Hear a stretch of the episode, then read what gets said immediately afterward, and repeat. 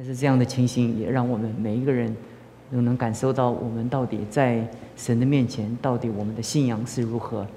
很多时候我们没有经过火的试验的考验，其实我们在很安逸的时候，我们其实对我们自己的认知也不是很清楚，我们就是这样的过日子。但是环境临到我们的时候，觉得就把我们再一次的呃带回到神的面前，让我们觉得每一次聚会都何等的难得。所以以前我们觉得每一天的聚会都是很平常嘛，因为每到礼拜天就有聚会嘛，每到。礼拜三就祷告，每到时间就有小组，还有，呃，到时间我们就会去一起出游，然后哇，所有东西都是理所当然的。当有一天神把所有理所当然都拿回来的时候，我们就觉得，哎，哎，可以有一次聚会，哇，就好难得，很难得。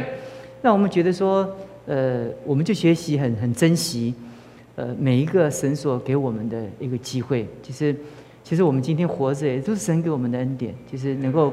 能够每一天能够活着，活得健康，能够 能够活得呃呃讨神的喜悦，其实都是很难很难。但是我们感谢神，我们再回头过来讲，呃，大卫他他生命中的一个重要重要的事迹哈，其实沙上沙漠上下这个整段就是讲呃大卫的整个国度的一个建构的一个过程中，那呃呃。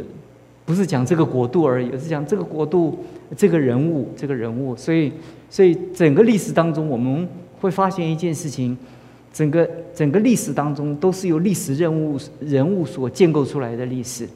其实，历史的人物建构出来每一个历史时代的一个特色。那其实，沙漠上下你可以看见，它整个的核心就是在大卫的国度。我们来看七章，上下七章一到十七节哈。萨摩尔记下七章一到十七节，王住在自己宫中，耶和华使他安静，不被四围的仇敌扰乱。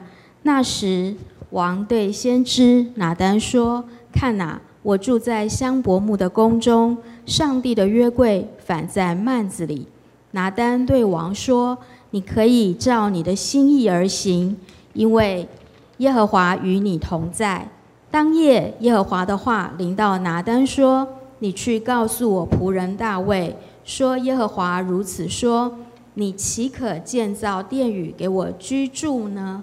自从我领以色列人出埃及，直到今日，我未曾住过殿宇，常在会幕和帐幕中行走。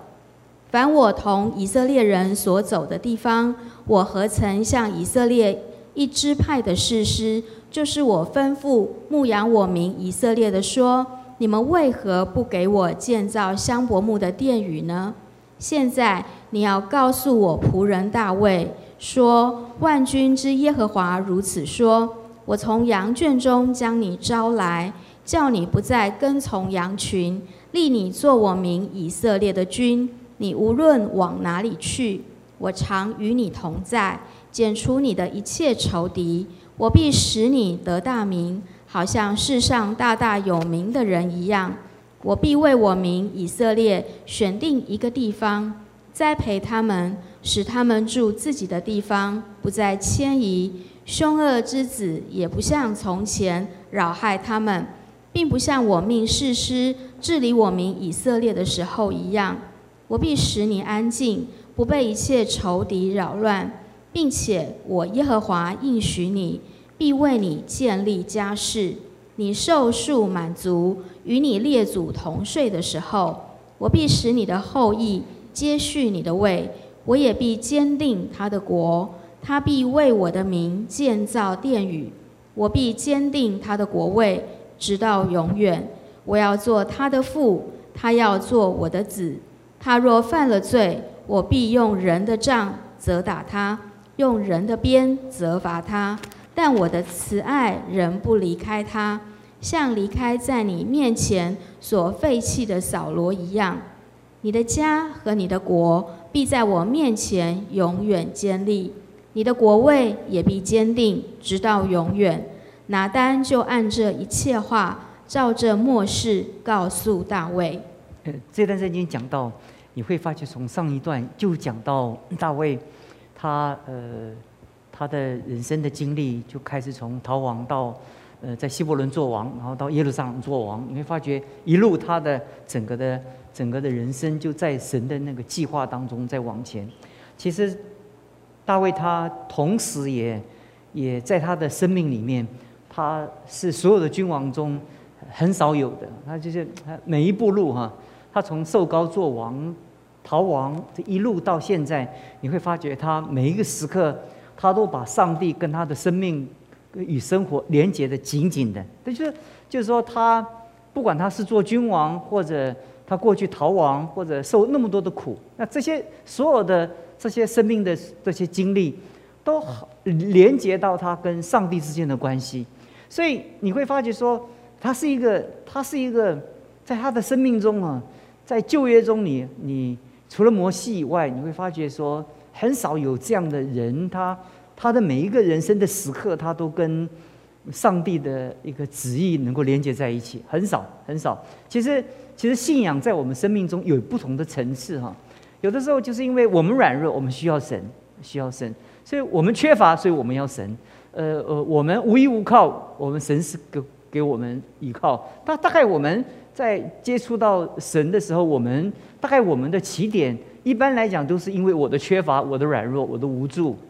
但是，事实上，这是这是生命经历的一个起步，起步。可是，事实上，很多的人，他的生命中，他他他一无所有的时候，他需要神；但他他样样都有的时候，他还需不需要神，就坚定他整个的信仰的那个层次了。也就是说，当他生命中他他一无所有的时候，你看他什么都没有，他他在家家族中没有地位，他。他他在呃呃呃社会当中也不是很显赫的一个大的一个家族，什么都不是很特别的时候，就神高他，那当他很呃心心中很欢喜啊，对不对？但接着就一路那受苦，然后然后做到君王的时候，到第七章的时候，他已经在自己的宫中啊宫中，而且他经过这么多次的征战，他几乎已经。在战争中，他已经是已经有很多人替他打仗了，已经不需要他第一线了，已经第一线。他整个的呃，整个的四境的一个敌人，大概都大概都荡荡平的差不多了。他整个是稳定的，所以他呃住在自己的宫中哈。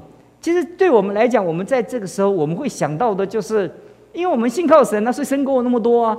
这就是在我们信仰中。因为我们我我们顺服神，我们爱神，我们被神拣选，所以神给我们了这么多，这不是刚刚好吗？就是你的生命到这个地步的时候，你大概就想说：哎呀，不就刚刚好吗？因为因为我缺乏，所以所以神供应我，这，就就是我们信仰不就是这样吗？因为我软弱啊，神是我的刚强，不就刚刚好吗？那其实其实你会到大卫他他更进一步在他的生命中。他一一无所缺的时候，耶和华使他安静，不被四周的仇敌扰乱的时候，你会发觉他，他进入到这个层次的时候，他整个生命 跳升到一个层次。他想到说：“我住在香柏木的宫中，那神的约柜嘞。”很多时候，就是这是另外一种信仰的层次，就是就是他不再是因为我需要，不再是因为我缺乏，不再因为我软弱。而是当我样样都有的时候，我会想到我所拥有的这一切抵不了神在我们生命中成我的一切。这就是信仰。信有的时候我们会发觉信仰，信仰就是因为我缺少智慧了，他让我考上好的学校；我呃缺少一个家庭，他给我一个好的妻子；然后我我我的孩子让我呃很很会读书，然后然后哇，就是就是每一个都很顺利。大概我们会觉得说。信仰到这个，我们就跟神就是差不多了嘛，就是可以了嘛。可是，其实大卫在这里想到的是说，呃，上帝的约柜反在幔子里面，你会发觉，他他这个心啊，他是一个，他是一个，在他样样都有的时候，他还深深的觉得。如果神不是他最深的满足，如果神的需要不是他生命中最有价值的一个需要的话，他生命中还不完满，还不完满。我这个境界是是不容易的，不容易的，不容易的。因为我们大多数的人，我们我们走到一个地步的时候，我们大概他会觉得说，就说，不是每一个人的生命都很坎坷啊，永远在坎坷中哦。我们都从坎坷中慢慢的成长，我们也不是永远在贫穷中，我们有的时候会脱离贫穷，稍微进入一个一个富足里面。可是大卫在这个时候，他觉得他的地位、他的身份、他的富足，不是他的一切，他的一切是神他自己。所以这个时候，他为神所求的时候，不是为自己的所得来求，而是为神的需要来求。这个是一个我们生命中很高的一个层次哈。所以，所以你会发觉，当他讲完了这一句话以后。你会发觉说，那拿单听见了，就是说，哇，很好啊！你看，你看你，你这么一定给他，当时上圣经中三的没有讲记在现场，现场我猜拿单心中一定雀跃啊！我这个先知也没有白做啊，没有在你旁边又辅佐你，你灵性又好，然后又明白神的心意啊！他如果从他对神整个了解来讲，他知道大卫做的这些事情哈，是讨神的喜悦，所以，所以。他就对对大卫说：“你可以照着你的心意行。”哎，他就大卫想建殿，拿拿单立刻就批准了，批准了。结果结果到了呃第四节的时候，当夜耶和华的话临到拿单说：“说你告诉大卫，告诉大卫，告诉大卫。”结果发觉神并没有允许他建殿，就你会发觉又是另外一个生命中的经历的层次，就是当他想到神，他为神的时候。那神说：“我的需要跟你想的不一样。你你想为我建殿，这是这对拿单来讲，我们每一个人在旁边都都都都都拍手叫好，而且而且而且赞誉有加，而且而且从先知到像四周的人都没有话说，他是一个属灵的典范。但上帝说：我没有让你建造圣殿。”但是上帝没有让他见到圣殿，这是神行政的法则。我上礼拜讲到说，从约柜的的运送，就圣圣经中有两个层次，一个是是神在呃立位记，叫这个洁净那个不洁净，或者这个这样。其实，在我们生命中，圣经讲的更多的是神行政的法则。神神做一些事情是有法则，我们通常对法则我们不太在乎，我们都从都从动机来觉得。我们想怎么做就怎么做。那这一次再一次的重新的告诉我们一个原则：你你大卫要迎接约柜，这个心意很好。但我的法则，即使语音约柜有我的法则，那你要建殿呢，有我的法则，有我的法则。不是说你你要预你要你要赢约柜，就你就想办法你就赢，你就不管你怎么赢啊啊抬啊运啊吊啊吊车啊随随便你啊，你要做什么你都可以。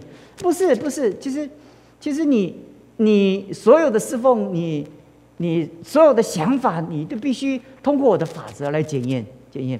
那可是我们大多数的人在服侍神的时候，就会觉得说：哎，我想啊，我想啊，我要这样做啊，我这样做，那那神怎么可以不接受呢？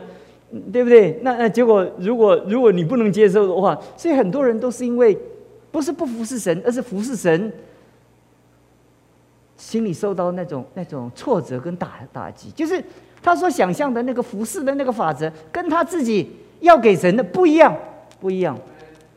其实我上礼拜在上上次上上主日的时候讲的时候，其实该隐他就是献就是献农农农作物，其实没有错，他是农人，就是他献农作物啊，很简单呐。可是问题是说，他的那个动机就是因为我要献什么，就是我要献呢。那就我要献你就要收啊，就是这么简单呢。他他的想法就是这样啊。那大卫要迎约柜，好啊，神一定高兴啊，因为他代表他对神的那个心意的那种、那种、那种敏感呢。可是神就发了这么大的一个烈怒，哎呀，很震惊啊。所以震惊完了以后，他就停摆了，停摆了。那再过了三个月，他精精心的醒察以后，哦，他就觉得得到了亮光了。他重新的调整，再重新的开始。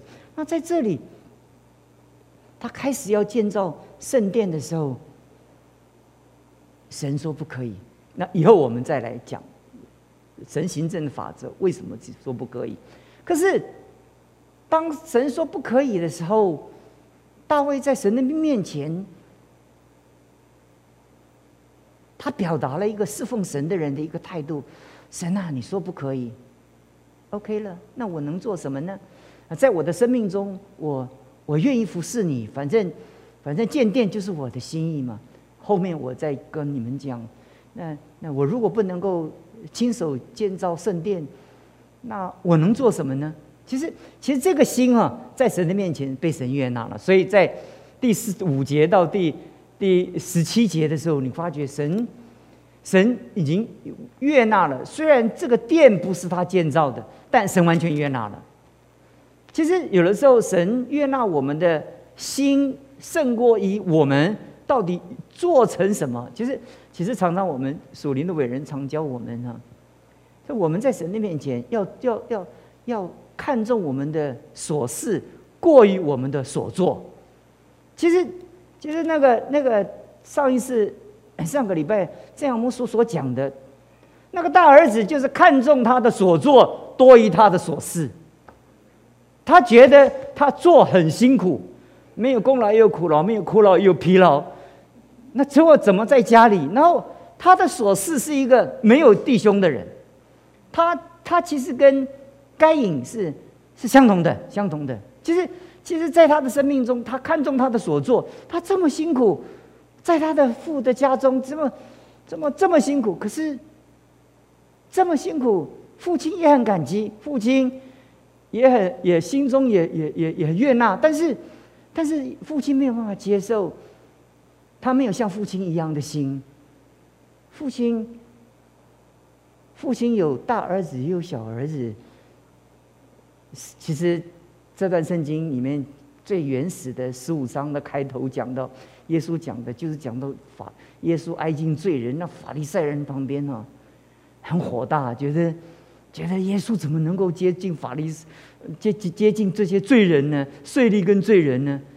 啊，这个耶稣的心中，法利赛人是神的儿女，这些税吏、这些罪、这些女、这些犯罪的人，这些这些这些不是以色列人，也是神的儿女，就是神的心是大的那。那神希望以色列人做长子，做长子，但是，但是以色列人他们就跟那个大儿子一样，他很着重他的所作，他把他的所作变成他的勋章，把他的变成他的功勋，然后那就是他所做，呃，超过他在神面前，神要他做怎么样的一个人，所以。当我们看到这里的时候，我们会发现说，大卫渐渐的从第七章开始的时候，他已经更多的明白，他只不过窑匠的手中的一把泥。嗯，他窑匠要做做什么？这是窑匠的事情。窑匠要捏捏捏捏，他做做一个一个一个盆、一个碗，或者或者一个一个器皿，或者做一些卑贱的，这这是窑匠的事情。他只不过。是窑匠手中的泥，在他的生命中，每一天，他都感受到一件事情，就是神无比的恩典。其实他讲到说，他住在香柏木的宫中。如果我们是他，我们会想到说，我住在香柏木的宫中，这是我一生奋斗的结果啊，对不对？我受这么多的苦，我我我现在享受这不就是我努力得的一个结果？但是他在讲这里的时候，他到第十八节的时候，他说：“我是谁呀？我怎么配呀？”你看见了没有？一个他从来没有看他所做超过他的所事。他到了那个地位的时候，他所看见的就是我是一个不配的，我是一个不配的。如果我们服侍神的人，我们能够理解我们的。我们的所事比我们的所做更重要。我们要不要做？要做。但是我们不能把我们所做超过神盼望我们在他面前成为怎么样的一个人。所以大卫在这个时候，在他生命中，他他永远在他生命中有一个时刻，从第七章的开首到第七章的十八节以后，他经常的说。我是谁？我的家算什么？你竟使我到这个地步。其实这句话，扫罗也说过，也曾经说过。其实每一个人，当他在卑微起步的时候，那都是卑微的，都是卑微的。这其实每一个伟伟大，除了你是富二代以外，其实每一个企业家百分之八十以上都从苦中。你从郭台铭到任何一个人，其实都是很艰困中起来的。其实每一个人艰困中起来的，其实其实很很理所当然啊。他现在所得的就是他的受苦的一个一个一个成就啊。那他觉得就是我我的能力啊。但事实上，大卫在第十八节的时候，他进去坐在耶和华面前说：“耶和华，我是谁？我的家算什么？你竟使我到这个地步啊！”所以我今天结束的时候，跟弟兄姊妹讲到这个这个时空。水流中的对比，他永远记得神所给他的永远多过于他配得的，就是神给他的永远多过于他配得的。其实我有的时候我们会觉得说，为为什么我考这个成绩啊？就我就就这么用功啊，我就这么用功啊。其实每一次考试，除了你的用功啊，其实是需要很多恩典，对不对？其实也好，其实每一个人的成功是好多的意外，其实很多人失败也是好多的意外，在我们生命当中。可是基督在我们生命中带大卫的生命的一个一个一个生活法则中，他他抓住一件事情，就是在时空中的时候，他看到他在神面前，他他是算不上什么，他的家也算不上什么，他微小。他一切都是微小，但所以从开始他受高的时候，他觉得微小；他到做王的时候，他仍然觉得微小。关键就在扫罗到做王的时候，觉得不微小了，因为那个王位跟那个地位使他觉得伟大了，他觉得不凡了，觉得觉得很多人就就就应该服服的服侍他，而且而且。跟随他，那所以他在他在神面前所得的这一切，都是他的辛劳所得。但在这段圣经中，就给我们看见一个我们今天分享的一个原则，就是就是大卫在他的生命当中，他永远觉得不配。这种人是永远蒙恩的，因为一个人觉得在神面前不配，那不管神给他什么哈，都很好。对不对？如果他觉得他 deserve，就是就他值得神给他，那你渐渐就会变成神不管给他，他都觉得不满足。当你自己用你的努力来跟神的赏赐来做对比的时候，你就进入那个律法的原则，不是恩典的原则。那大卫他在一个恩典的原则中，他是不配，不配。其实我们。在神的面面前，如果我们每一个时刻，我们 都能够想到，我今天所得的一切，都是神特别的恩典。那你在神的面前，你就随时就成为一个承受恩典的器皿，这就一直不断的给你，一直不断的给你。你如果觉得这是我应该得的，我那个小儿子不是说我应得的吗？大儿子不是也是一样？一两个都离开爸爸，一个一个说把我应得的给我。那个哥哥说我应得的羔羊在哪里啊？没有宰宰，没有给我吃啊。爸爸说那么多只，随便你找一只，随便宰了都可以吃啊。我的都不是你的吗？那那他到底在想什么啊？他觉得他的辛劳是配的。所以，如果我们一进入到律法的原则，我们就失去恩典了。盼望神给我们一个认知，就是我们永远在恩典的原则。如果我们永远在恩典的原则的时候，你就能够从你的生命中的困境，能够看到一个对比，能够看见神恩典满满。有的时候，呃，在六六月的时候，有有一阵子，呃呃呃。没有解封嘛，很辛苦啊。那我我我我生了一个月的病，一个月病。后来我觉觉得怎么怎么那么那么没有用啊？这身体那么……后来后来我突然想到说，哎呀，活到这个年龄还只生这么一点病，够了，够了，够了。而且我就觉得说，我因为因为健康变成我的习惯，我我觉得我做每一件事情是，我我我值得的，因为我那么谨慎，我这么的照顾我自己，我这么的小心，我这么这样这样这样，我我觉得我应该是这样嘛。但但是才发现说，才发现说，原来每一天的健康，每一天神给我的，这都是恩典。恩典，我就突然我换一个想法，我就跟神讲说：“神啊，我记得，我记得，我曾经跟你说过，活过六十岁，每一天都是多余的恩典。呃，因为像你们，像你们这种活到八十岁还觉得不够，还觉得还普通，差不多。大概我们当中，大概都一超过一百岁的，大概。”对不对？但是不是每一个人都是这样？因为不是每一个人天生的基因还有各方面的遗传都是这么的好。我就回想起来，我我我我自己的遗传基因，再加上成长的过程中，觉得都是恩典，都是恩典。在在突然突然会想到啊，在生病里面的时候，就在那一段日子里面的时候，就想到说：哎呀，以前能够做这么多的事情，这都是恩典。就并不是我。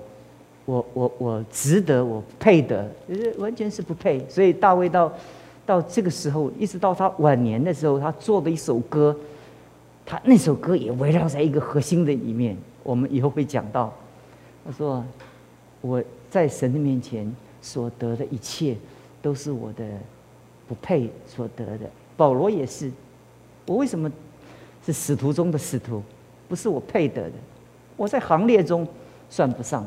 我在经历中越他排不上，但上帝让我未到产期而生的，我跨越了我的最最最差劲的遗传的那个天生的软弱，让我进入到无限的一个恩典里面。即使他最后殉道的时候，他也觉得这是神的恩典。盼望神祝福我们，这样我们在开始解封的时候，其实很多弟兄姊妹，我们必须要靠着神的恩典，然后。然后忍耐，其实其实我们度过这段日子，其实 虽然很辛苦，但不是最辛苦。觉得觉得呃呃呃，在这个全世界的这个一路走来，我们比较有一点辛苦，但是其实不是很辛苦哈。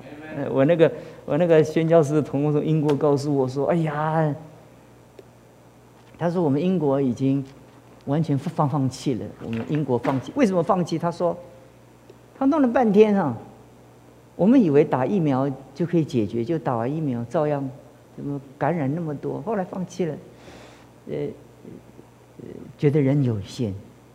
我们每一分钟，我们需要靠着神来用他恩典来拖住我们。我们求主帮助我们拖住他的教会，也拖住你的家跟你的事业。他说我们一直在神面前说：“神啊，这都是你的恩典。”那那呃呃，我所受的苦，这是我我在你面前哈。这个这个，如果没有你啊，我受的更多。你所给我的是还我可以承受的，感谢神。但我所受的祝福不是我配得的。而在这个角度一换的话哈，你只看见恩典，你没有看见苦难，你只有看见祝福，你没有看见咒诅。我们一起祷告，所以说我们感谢你，我们求你继续的祝福着我们在座的每一个童工，他们来你面前，他们为教会祷告，他们在家里守望。不管在实体聚会的这些弟兄姊妹，还在线上的，就我们都知道一件事情，这都是你的恩典。就，即便我们经过苦难，我们还觉得是你的恩典，因为我们知道，在这所有的恩典中，因为你的恩典能让我们通过苦难，能够穿越苦难，能够到如今这样的一个地步。谢谢你听我们的祷告，奉主耶稣基督的名求。